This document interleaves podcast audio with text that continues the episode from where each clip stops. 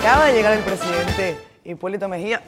¿Cómo está usted? Bienvenido a Siendo Honesto. ¿Cómo está? Placer inmenso de verte face to face. Face to face. Bienvenido, puede sentarse. ¿Cómo me le va? Muy bien, gracias a Dios. ¿Qué le parece estar por este espacio siendo honesto? A mí me han dicho que usted es el hombre más honesto eh, en términos hasta personales acá en República Dominicana. ¿Se siente usted así? Mira, ya la cosa está tan difícil que hasta uno duda de uno mismo aquí. ¿Cómo va a ser? Sí, pero a mí no me importa en el caso mío, a mí me importa de mi país y de mis descendientes. Es mi mayor preocupación. Y de la gente que está pasando el Niágara en bicicleta en nuestros barrios, en nuestras provincias pobres, en, en mi campo, en mi Gurabo querido. ¿Cómo está Gurabo? Gurabo ya es parte de Santiago, ya es una... Fui el día pasado, me quedé sorprendido de que todos esos campos que yo trabajaba antes ya son casas. Es una, una cosa increíble, crecimiento significativo. ¿Qué le preocupa específicamente a usted, presidente? Lo que más Cuando me- usted se despierta, Lo que más me preocupa a mí es el futuro de nuestros hijos y de nuestros nietos. ¿Para dónde vamos? Inseguridad, dispendio, Sodoma y Gomorra, deudas.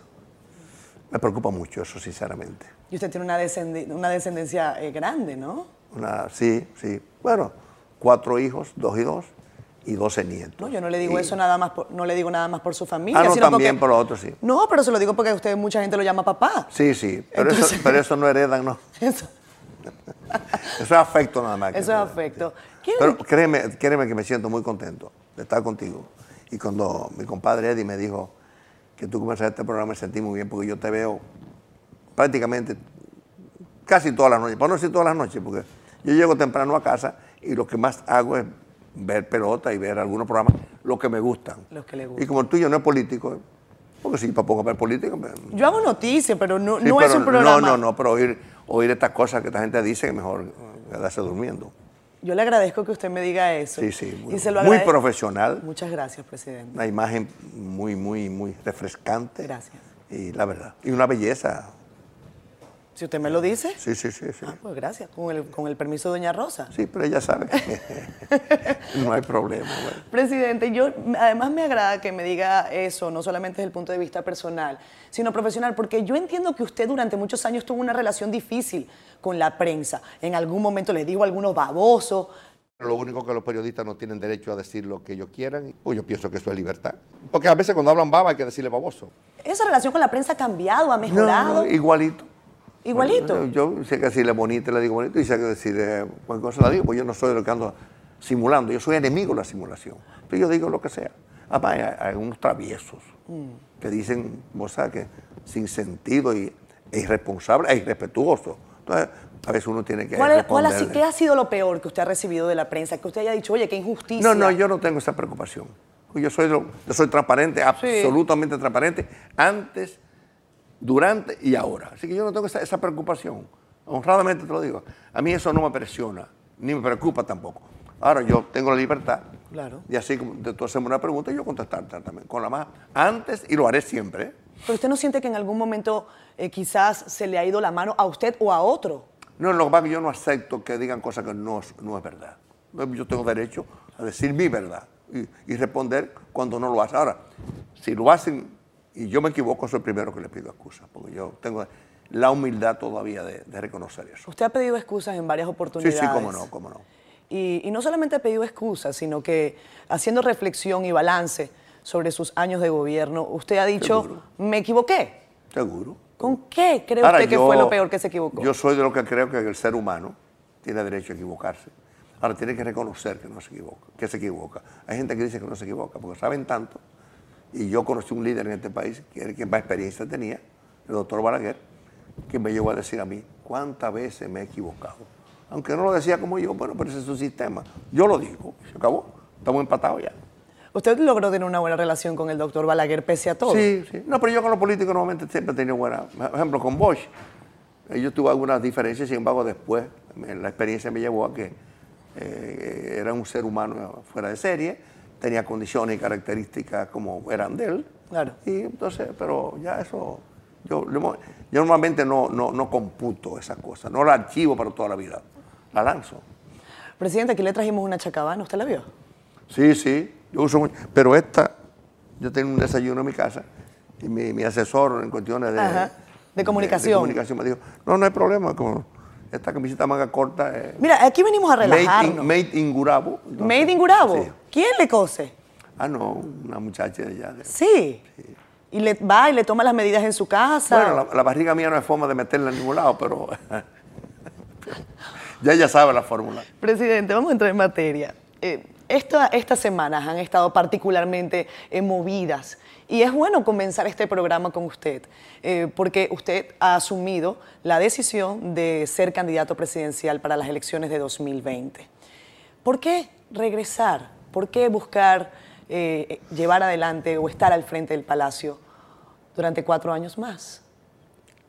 Normalmente los políticos dicen no se pueden desligar de sus actividades políticas. Y yo parcialmente lo creo. Yo he estado desligado durante muchos años. Y además, cuando yo fui candidato a vicepresidencial, en mi segunda oportunidad, Peña Gómez eh, me pidió que apoyara a otro y yo apoyé a Fernando Álvarez. Después yo apoyé a Miguel Vargas para candidato presidencial. ¿Se arrepiente? Y en la última, en la última elección yo apoyé a Luis. Pero yo nunca me arrepentí de nada porque son coyunturas que tú no puedes evitarlas. Porque, porque ahora la delicadeza de Peña Gómez fue decirme que él consultaba si yo estaba de acuerdo. Eso para mí vale más que todo. Y lo demás es parte de la realidad política nacional. Ahora, yo sí estoy convencido de que cuando usted llega a cierta edad, en el ejercicio del poder en el ejercicio de, también de la oposición, usted tiene parámetros que lo convierten en una experiencia viva de lo que el país necesita y lo que, lo que uno podemos hacer bien. Vamos, vamos a hacerlo bien. Entonces, yo creo que tengo esa experiencia y tengo un compromiso y tengo un accionar en mi vida. Entonces yo oferto a la opinión pública mi deseo de coadyuvar a eso. Si usted lo cree, me apoye. Si no, usted sigue tan campante como Johnny Walker. Pero sí lo voy a hacer con mucha dedicación y con mucho compromiso con el país y con mis descendientes. Usted me decía que estaba preocupado eh, por el futuro de los jóvenes, por el futuro de las nuevas generaciones y me hablaba deudas. ¿Cómo encontraría usted al país en caso de asumir la presidencia? Me refiero al punto de vista económico. Eh, es un problema grave, es un problema grave, muy grave, que estamos poniendo en juego la estabilidad de nuestros descendientes, de nuestros hijos, de nuestros nietos. Y eso es muy preocupante. Cuando yo te veo a ti y veo tu programa y sé de dónde tú vienes, yo también pienso en lo que ha pasado a tu país. yo, yo trabajé en Venezuela. Una, y muchos amigos míos decían, este es un país que yo no me meto en problemas, no me gusta Carlos Andrés, no me gusta Rafael Caldera, no me gusta los diferentes candidatos. Y yo decía, mira, si tú no te metes en política, que tienes que perder, lo que tienes que aportar, la política se mete contigo. Ahora muchos de esos amigos yo lo veo en Miami y otros muertos. Ya Carlos Andrés está muerto, Caldera está muerto y muchísimos están muertos. Y en, otros en vía de morirse y otros que están vivos, Hediondo ha muerto. Entonces, definitivamente hay que participar. Yo creo que es una irresponsabilidad de uno que, tiene un conocimiento, que tiene eh, compromiso eh, con el país, ser irresponsable y no asumir perdón la repetición, responsabilidades. Presidente, pero cualquiera podría pensar que en el escenario eh, que usted plantea, usted ha dicho, el país está en graves problemas económicos, tendrá graves problemas económicos en un futuro eh, relativamente próximo. Cualquiera podría pensar que asumir la primera magistratura nacional en un escenario como ese es casi un suicidio. ¿Para qué mudarse a un rancho, diría, diría cualquiera? ¿Para qué llegar a una casa que se está cayendo cuando se está bien? Es difícil, es muy difícil por eso más, más, compromiso tenemos que tener. Porque no es mi caso, porque yo puedo durar. Yo soy capaz de hacer un contrato por 10 años. Yo tengo 77 y 10 serían 87. Y de ello no quisiera pasar. Pero suponiendo que dure 10, si el Todopoderoso me, dispensa esa oportunidad. Pero no soy yo. Hay gente en mi campo, en los campos. Yo tengo un compromiso con la producción, con la necesidad alimentaria de un país con mi gente marginada, con la gente del campo, más que con lo del pueblo, porque si tú resuelves el problema del campo, tú resuelves el problema de alimentos de, los pueblos, que es una, una dicotomía que a veces no se no sabe coordinar bien, pero es una realidad. Entonces, yo creo tener una experiencia buena y yo, mi último, mis últimos años quisiera aportarlo con más experiencia, sin cambiar, pues yo no espero convertirme en un simulador. El expresidente Leonel Fernández, que usted tenía algo que la gente no sabía del expresidente Fernández, Sí. y que él era eh, un, Sí, muerto político. Yo voy a poner, eso lo, lo voy a poner en partes, poco a poco. ¿Es personal o es judicial? No, no, eh, todo tiene que ver personas judiciales, porque recuerde, la mitad de los presidentes están presos y creo que deben, tienen que seguir cayendo presos, lo que, lo que violentan la dignidad de la gente. Tienen que ir a las cárceles, tienen que cumplir con su, con, con sus, con su delito, con el irrespeto que han tenido con ellos mismos, con su familia, con el país. Pero eso lo vamos a tratar poco a poco. Pero el expresidente Fernández le ha dicho, eh, parece que no me toquenme, yo estoy vivo. No, no, tóquenme a ver, ¿qué les parece? ¿Eh? Vamos a ver, ¿qué les parece? Bueno, entonces, si estoy muerto han cometido un error, porque no me han enterrado. Dice, pero hay vivos, y, y- y con hay eso vivos hediondos o muertos. Además, son en términos figurados. Eso no es en términos que te mataron, no, no, eso no. Yo soy incapaz de matar a nadie. Porque yo sí ni maté ni robé. ¿Tú sabías? Yo Ni un peso. ni maté ni robé. Yo ni maté, como decía Juan Bosch, que ellos no lo han hecho, ellos han sido diferentes. Usted habla de, de robar, de matar, de, ese tipo de, situaciones que en algún momento se le, acredita, se le acreditan. Eh, no necesariamente el tema de la muerte, pero en la, en la época reciente de República Dominicana, pero sí el tema de la corrupción. Eh, estamos viendo el caso de Brecht. Hay una situación particular con el partido que usted está. Eh, hay tres personas muy importantes en ese caso. Eh, ¿Cómo evalúa usted esa decisión de la Procuraduría General de la República? Ha dicho usted que el caso es, un circo. Eh, ¿Lo mantiene? Igualito. Más conocimiento, porque ahora se echó para atrás una serie de cosas y se, han agregado otros. Lamentablemente, yo, a mí me ha dolido mucho eso. Me ha dolido mucho porque hubo personas que bajo ninguna circunstancia podían estar ahí. Y muchos que debieron estar no figuraron. Entonces yo pienso que eh, los políticos y la justicia, que en este país lo que hay es injusticia, aquí no hay justicia, aquí no hay instituciones, aquí no hay instituciones. Uno de los problemas graves de esta sociedad es que no tenemos instituciones. Y eso es problemático. Aquí no hay poderes. Aquí los tres poderes, digo, vamos a decir que son, debieran ser cinco poderes, legislativo, ejecutivo, judicial, pero existe el poder municipal y, existe, y debiera existir el poder de control. El poder de control no existe. en esta manera. Entonces, aquí hay, de hecho, una dictadura del Ejecutivo Hay una dictadura. peligrosa, peligrosa y preocupante. A mí me preocupa. Y si hay una razón por la que yo quiero participar en esto, porque me preocupa eso. ¿Cómo es posible que un país democrático, entre comillas, y te voy a decir lo siguiente, yo soy de los dominicanos que me siento orgulloso de ser demócrata. Sé que la democracia tiene muchos defectos, pero es lo menos malo que hay. Porque se permite disentir, vivir, convivir, y, y todavía se puede, una democracia. No un simulacro de democracia, pero por ese derrotero de los poderes en manos de un grupo, de un grupo que ya se ha demostrado su, su voracidad. Y aunque no tengan voracidad, es una preocupación y una conspiración de la democracia, con la democracia. Nos acomodamos, presidente. Ponemos en, en silla. eh, ah, usted se sienta de frente, presidente. Me gusta eso. Sí, a mí me gusta ver a la gente de frente. A mí, me- a mí también. A los ojos. A los ojos. Eso es parte de este programa. Sí. Vernos a los ojos. Eh, Siendo honestos. Siendo honestos. Siendo honestos. Presidente, usted me decía que aquí hay una dictadura del Ejecutivo. Sí, peligrosa. Cuando usted se refiere al Ejecutivo, ¿se refiere al poder o solamente No, a Danilo poder- Medina? no, no, al poder, no, pero no solamente ahora. Sí. Él no fue que lo inventó. Otros lo inventaron. No tenía una conducta así. Yo nunca participé en las decisiones de la, de la justicia, nunca. Lo has dicho, Subero. Ni nunca en, la- en las cámaras, nunca, nunca. Ah, teniendo mayoría, eh, recuérdate que en el 2000 yo tenía mayoría absoluta en todos los ayuntamientos, en todos lados. 70, más del 70%. Y nunca participé en eso. Presidente, pero usted es muy amigo de Danilo Medina. Si usted considera que lleva adelante una dictadura y dice que es un demócrata, ¿cómo? ¿Ser no, no, amigo? No, de- no es él per se. es Ok. el esquema de gobierno. ¿Usted considera que es dictatorial? Recuérdate que la tesis era dictadura con apoyo popular y algo queda de eso. Hay gente que piensa así aquí en este país y en ese gobierno y en su entorno también. Eso no es nuevo, ¿eh? Ahora, de que tú no lo practiques acá, bueno, pues no dejas de practicar. Dictadura con apoyo popular. y, por eso, eh, y por eso es la duda. Queda mucho todavía de eso. Y por eso es la duda del tema de la reelección, presidente. Bueno, ¿Usted no duda? siempre, no, no, es una enfermedad de todos nosotros. Yo, yo caí en esa desgracia también. Sí. Por razones justificables que yo lo he dicho con razón. Mis, mis sustitutos duraron 10 días poniéndose de acuerdo para tener un candidato. No pudieron porque todo el mundo cree que puede ser y quiere ser presidente.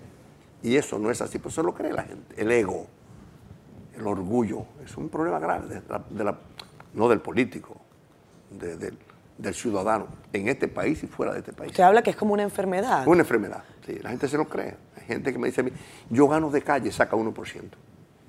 Bueno, pero eso es parte de, del ego. Pero al parecer usted no está eh, muy convencido de que vaya a ser Danilo el Medina el que vaya a ser su contendor, porque ha iniciado prácticamente... No, lo, no, lo, creo. No lo cree. Ni es posible tampoco. Ni lo creo ni es posible. No es posible eso. ¿eh?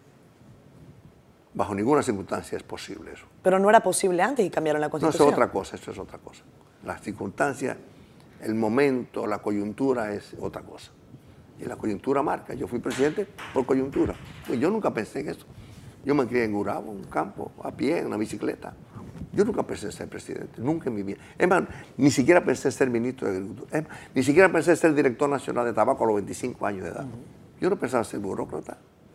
Yo, un campesino, un campesino agrónomo, amante de la agricultura y fanático, con amor y pasión por la agricultura. Ese es mi amor de mi vida. ¿Su finca cuántas variedades de mango tiene usted? de, yo tengo, no, de frutas tropicales. En general. Ese es mi hobby, ese es mi hobby. 250 variedades de una cosa, 200 de otra, pero yo creo que es un aporte importante porque algo le queda a uno de la nostalgia cuando no podía hacerlo, no tenía experiencia ni plata y ahora puede hacerlo, disponer de un poco de plata y de experiencia para un aporte al país. Y además, para tú gastar tus energías en eso y no estar hablando pendejada todos los días.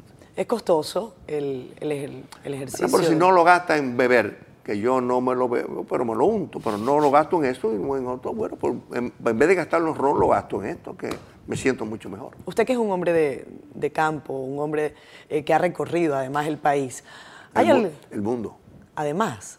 Ahora vamos a hablar del mundo y vamos a hablar... Tu país. Vamos a hablar de Venezuela ahora. A Carigua y todo. A Carigua. Ah, Yo trabajaba en una compañía americana y tenía que ir a Venezuela. Tenía que ir a Venezuela. En la Venezuela de aquellos tiempos.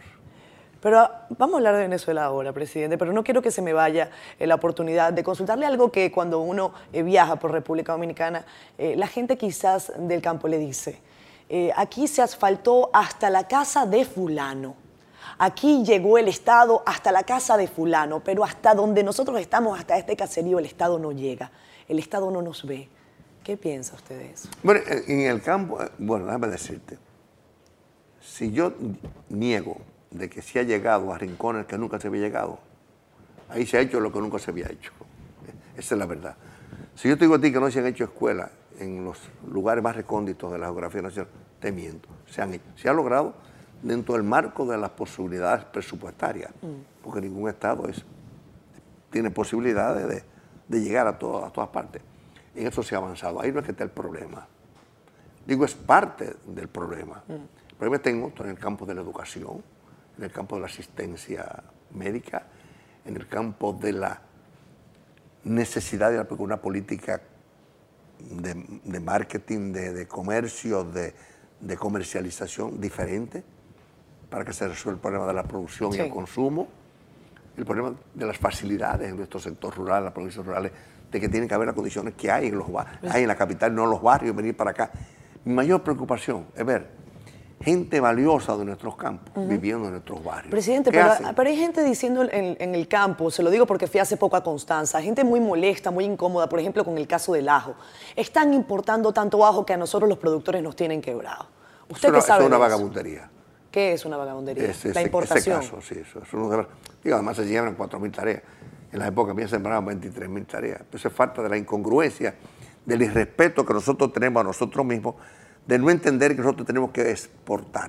Hay gente que todavía a los tres años no sabe lo que está haciendo, desafortunadamente, porque hay mucha improvisación y mucha politiquería en la designación de gente que nunca han hecho nada en su vida y tú no has hecho nunca nada en la vida, ¿cómo carajo tú puedes dirigir un sector y un país?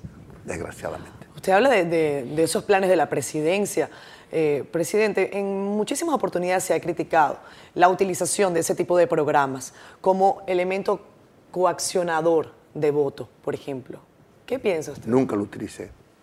Y cuando alguien se equivocó, lo paraba en seco. Esa ha sido la norma de, estos gobiernos del PLD chantaje, eso es un chantaje y un irrespeto a la dignidad de la gente. Pero se utiliza, igual que dinero mal habido en las campañas o bien habido dinero del Estado. Es una falta de respeto al país. Presidente, hay quienes están echando el, cuento o el pleito por la democracia, dicen que, que llevan adelante esta, esta lucha eh, por la transparencia en contra de la corrupción. Me refiero específicamente al caso de la Marcha Verde.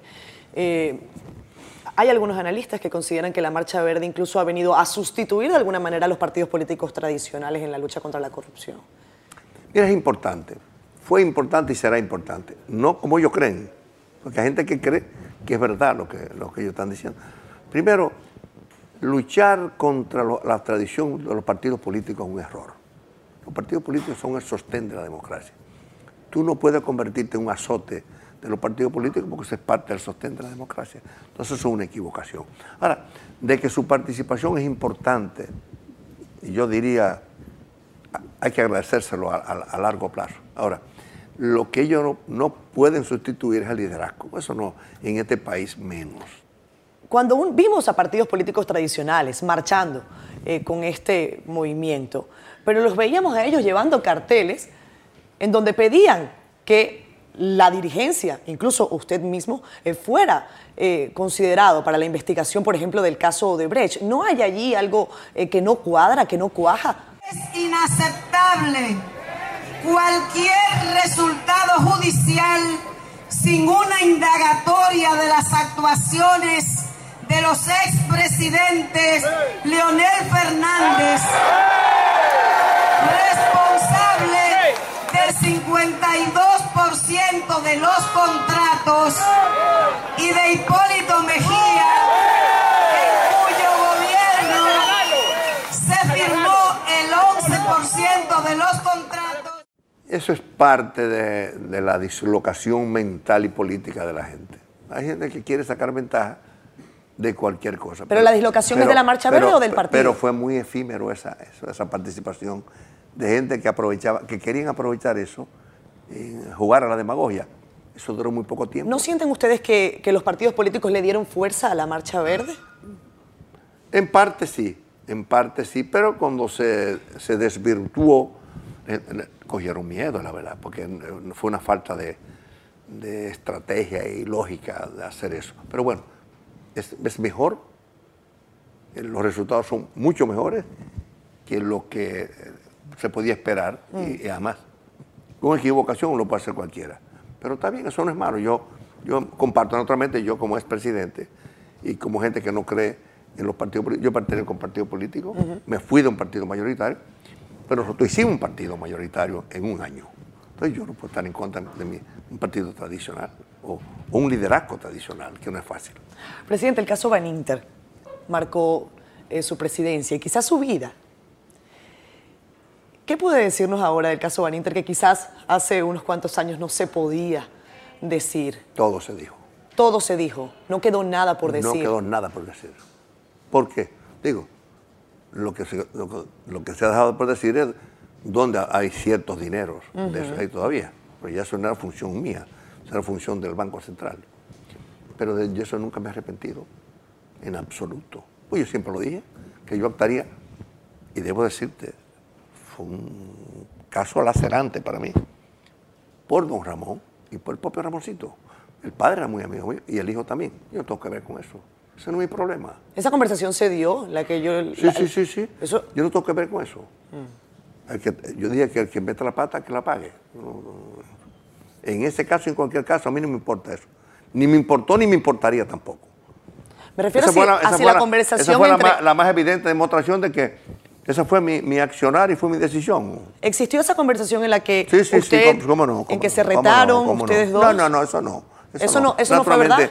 Tú comprenderás que una persona como su padre, ministro junto conmigo, y de él, que yo lo consideraba un sobrino, porque yo soy de lo que creo todavía en la familia y que la, eh, oye, pero fue muy duro. Ver la realidad, bueno, hay que actuar, hay que actuar. La ley es para todos. Y comienza por tu casa la ley. ¿eh? Entonces yo eso me siento muy bien, no, hay problema. Dormía como un lirón. ¿Por qué? Estas son las circunstancias, las cosas que, que te tocan hacer y tienen que tomarla. La deja, no la hace o la ejecuta. Yo, yo nací para ser ejecutivo. Yo no pospongo los problemas, ni en mi vida personal, ni en mi vida empresarial, ni en mi vida política. Yo no pospongo. No tuvo nada que ver qué ocurrió con las tarjetas de, Pepe Goico. Eso... No, no, eso se demostró, pues eso fue a la justicia civil. Sí. Eso fue a la justicia civil. Y fue, eh, bueno, el que, el que manejaba, el que falsificaba la tarjeta. Porque Pepe duró 11 meses preso. Uno tiene que ver con todo. ¿Vos que tú crees que el que anda en el medio haciendo travesura no le toca al presidente? Todo le toca al presidente. Este país, todo lo que sea, todo lo que se hace le toca al presidente. Ah, que sea una cosa buena. La buena no, la buena le toca a los demás, la mala le toca al presidente, normalmente. Pero ese caso fue muy dilucidado y muy claro. ¿eh? ¿Usted todavía duerme como un lirón? Sí, sí, como un campeón. ¿Cuántas horas duerme? Siete, siete y media, nunca menos de siete. Y todavía escucha muchísima música, ¿no? Ah, pero eso es parte de mi vida.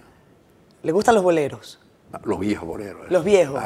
hasta Alfredo Sadel. Ah, sí. Toda esa gente, de esos tipos viejos. Alfredo Sadel es una de Menos que no me gusta la cosa nueva, dando brinco. ¿El dembow no le gusta? Ay, no. Lo veo a los muchachos dando salto ahí, pero ya yo no estoy para eso. ¿Y, ya, los huesos míos no dan para eso. ¿Y tiene alguna idea de cuál va a ser la música de su campaña? No. ¿Todavía no, se ha puesto No, no, yo soy bachatero.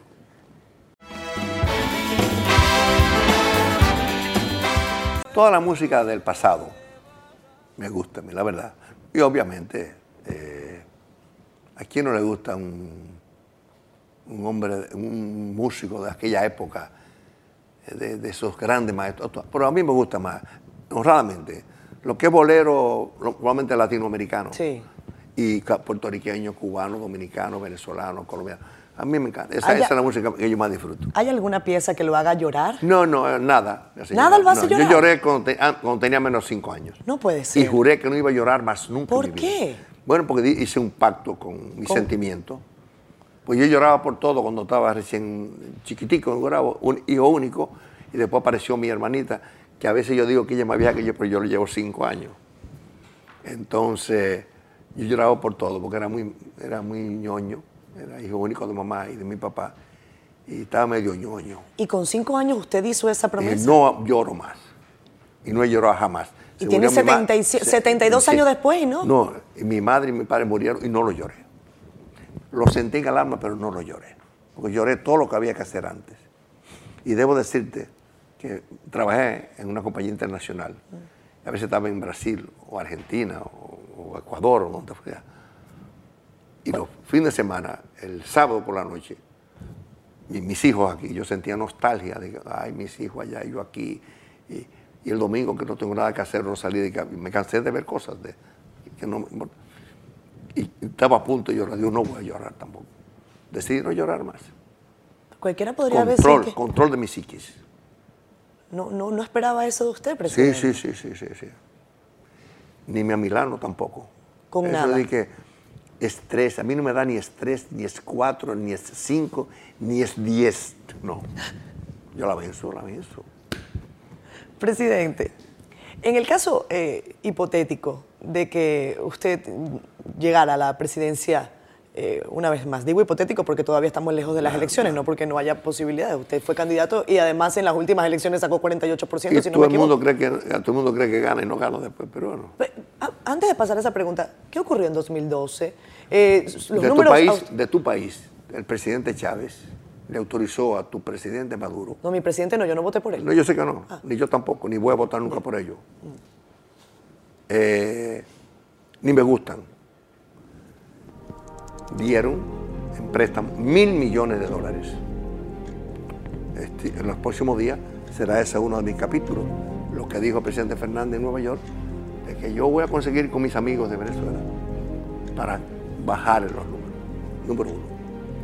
Número dos, vino también dinero de, personas que yo tengo. Me voy a reservar el nombre porque no quiero decir que aportaron de otros países bastante fondos para eso.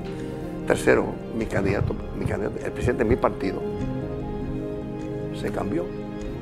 Llegó un pacto con el presidente Fernández y con el presidente Medina. Claro, perdimos por dos puntos. Entonces, cuando a mí me dicen, tú eres muy expresivo, tú hay cosas que tienes que parar y no decirle, bueno, pues yo siempre así. Yo lo que no puedo ser simulador es decir, ahora, yo vengo con, así, con las manos así cerradas, a pensarlo y a... No, no, no, yo no tengo ese problema. Yo soy de los que digo que yo me voy a, voy a fracasar o voy a triunfar como soy.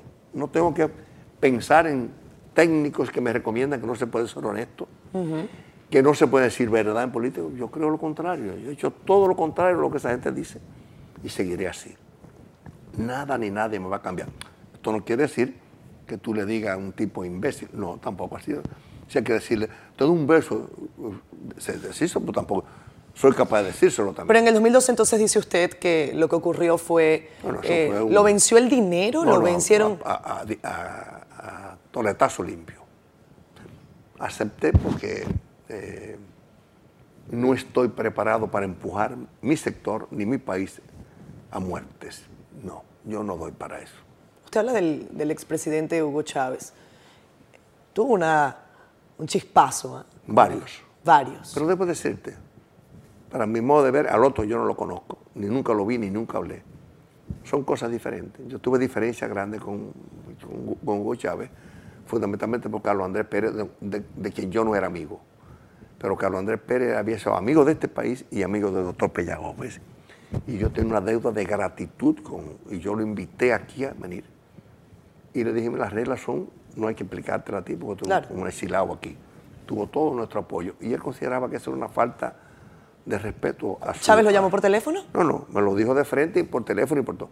¿Qué le dijo? Que eh, eh, yo estaba conspirando contra su gobierno. ¿Que, usted o Carlos Andrés?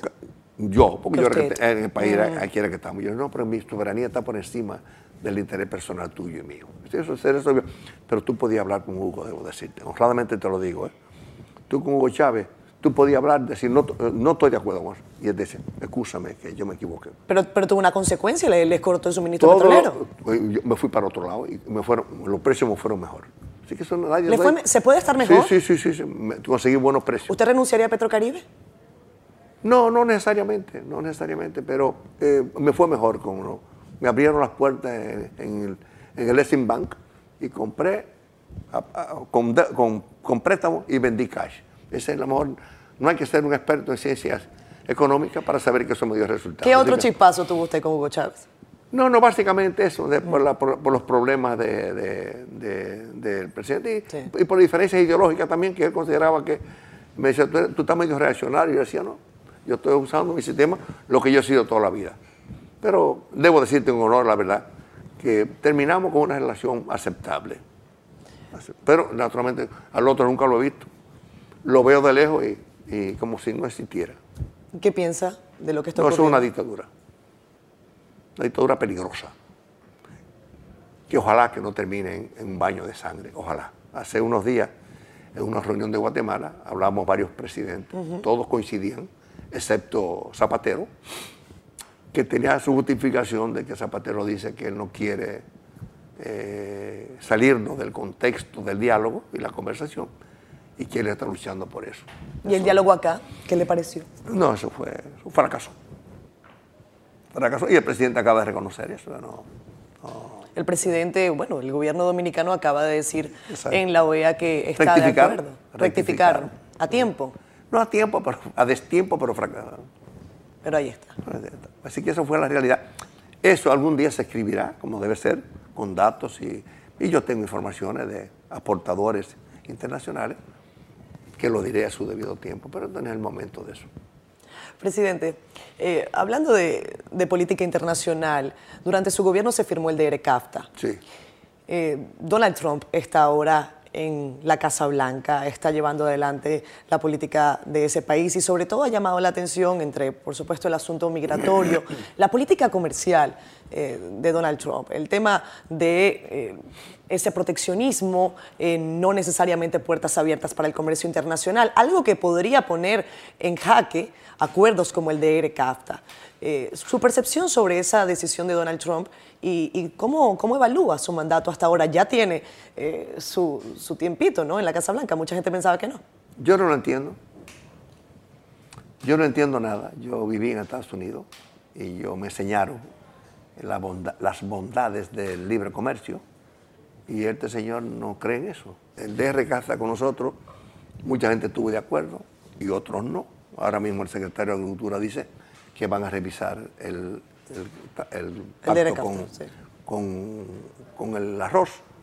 Yo creo que es una buena- un buen momento porque si, si Trump no cree, entonces aquí no hay que creer tampoco. Ahora, yo lo hice convencido de que la actividad de mejor crecimiento en el campo económico es la libre empresa. Presidente, hábleme de su familia. Eh, su hija Carolina ha estado muy activa en política, eh, tuvo una victoria importante dentro del PRM. Eh, sus nietos también los hemos visto muy activos en, en las campañas, en los procesos. ¿Cómo se vive eso? Yo pensaba que su familia había un momento que le habían dicho, ya deja eso, ¿o no? Pero la que más protestaba era la, la- ¿Era la Carolina? madre, la madre de, de- de los niños. Mm. Pero yo siempre estaba en... Yo tengo raza por, por mi madre, Domínguez, que son políticos de, de que llegaron de, de Canarias. ¿De qué parte de Canarias, presidente? De Las Palmas. De Las Palmas. Pero obviamente nos establecimos en Santiago y luego los Mejía míos son sureños, también de una colonia Baní, de Baní, que eran los, donde venían mayormente los canarios al país. Mi familia es canaria también, ¿sabía? Como Se nota con la nariz y el ¿Será? perfil. El perfil, el perfil. Mira, ¿está? No hablamos de, nuestro, de, nuestro, de nuestros hijos. Mi mujer nunca le gustó la política, ni le gusta. Pero ella, como cosa curiosa, está apoyando a su hija Carolina. Es la única que participa de los cuatro hijos en política. Sí. Y ella decidió hacer eso. Y tiene un nieto usted que parece que que También, el hijo de ella también es, es- tiene, tiene sangre política. Y ya decidió, digo, estudió, ya se graduó en, en American University de Ciencia Política y Economía. A los 20 años terminó. Ese es político. Ninguno de los demás participa en política. Ni los dominicanos, que son un grupito, son dos dominicanos puros, de mi hijo Ramón, dos de mi hija Lisa y cinco palestinos. Esos palestinos no, no les interesa ninguno. par- Y yo espero que no participen. ¿Por qué? Yo no, qui- no quisiera que mis nietos participaran en política. No quisiera.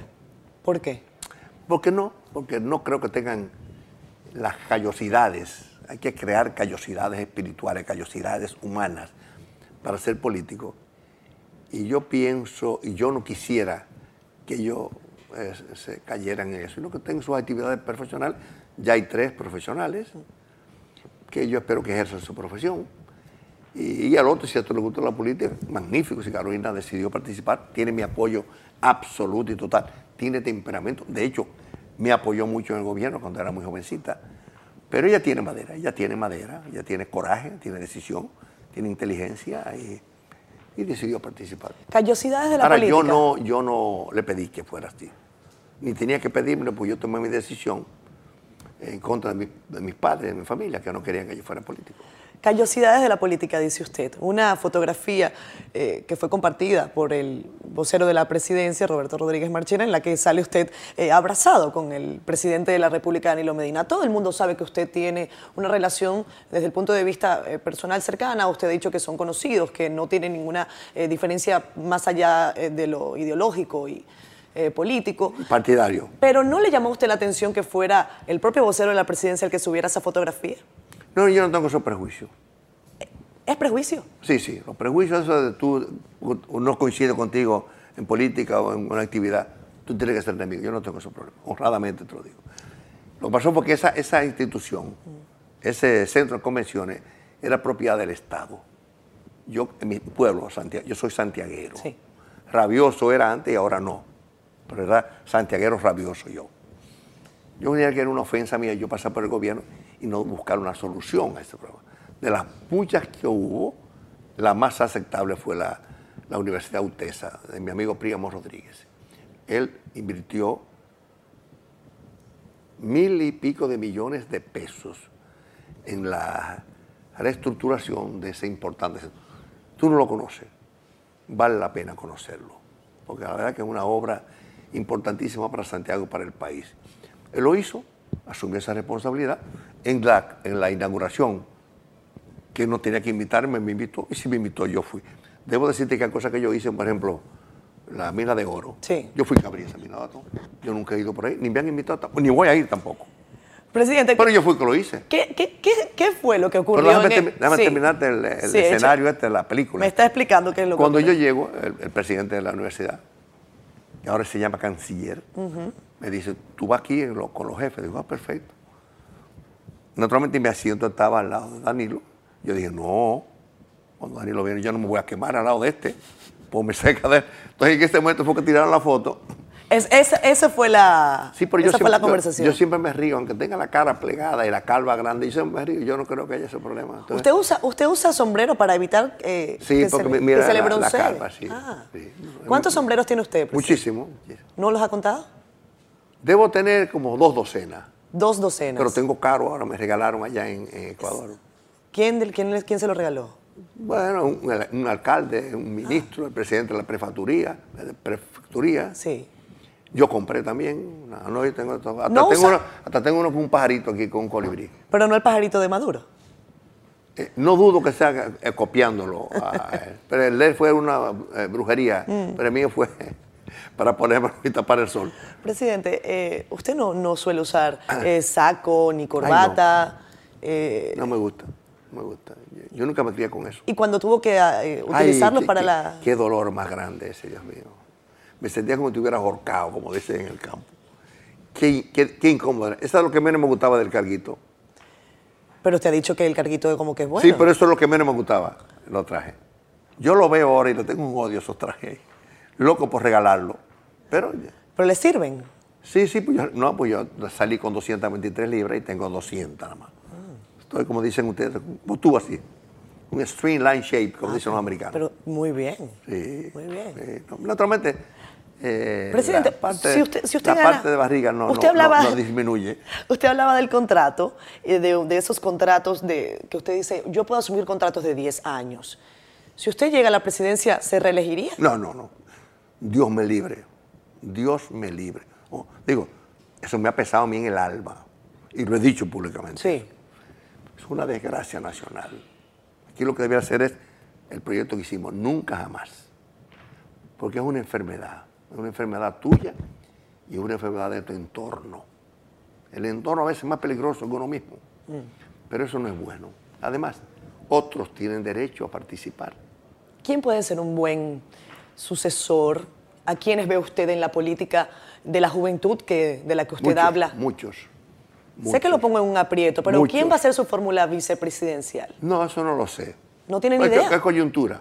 Depende de, de quién esté, quién quién. Pero me imagino que usted elabora varios aportar. nombres. Sí, no. Hay que ver quiénes tienen una imagen, porque tampoco yo voy a poner a, a Juaniquito Trucupé, que no me aporte nada, o un care piedra, o un, un doble feo de eso. No, no, espérate.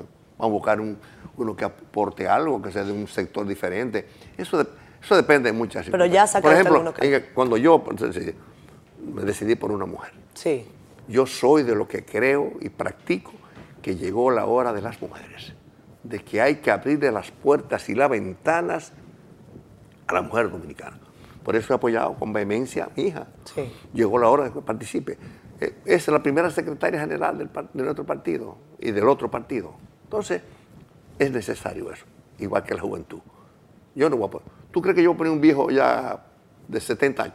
Yo poner un muchacho de 30 años, una persona joven, una persona joven que esté de- decidido a trabajar duro y echarse vainas, como digo yo. Eso, eh, digo, esa es una, caracteri- una De 30 años. caracterización. Una persona que, que tenga formación, que tenga experiencia y que tenga un historial. porque yo, oye, hay que, tiene que pasar por la por el zarandeo, por el zarandeo. David Collado podría ser. Hay, mucho, mucho- hay, hay mucha gente buena, ¿eh?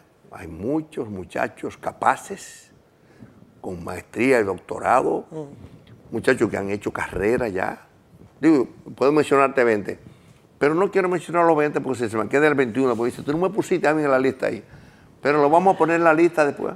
Es más, No se lo estoy proponiendo yo, ¿no? tú la posibilidad de No que se lo estoy proponiendo yo. no, no descartes que nosotros podamos poner, si bueno, estos 15, láncense, que, que mejor votación tenga. Ah, mire. Eso puede ser una posibilidad, en la que yo creo. Presidente, son, estamos despidiendo el programa, do- domingo, casi 11 de la noche. ¿A dónde va usted ahora? No, yo voy a esperar allá sentado en mi mecedora. Yo soy mecedorero. Mecedorero. Sí. Tengo 100 mecedoras. 100 mecedoras. No duermo en mecedora porque tengo que dormir a la doña Rosa ahí acurrucadito y, y no puedo dormir con una mecedora. Después de tantos años duermen acurrucaditos. 54 años. ¿Sí?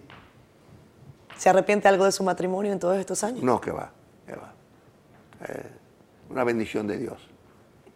Tener una familia buena, una familia trabajadora, que estudien, que sean ejemplo en la sociedad. Ninguno anduvo dando galletas, ni macuteando.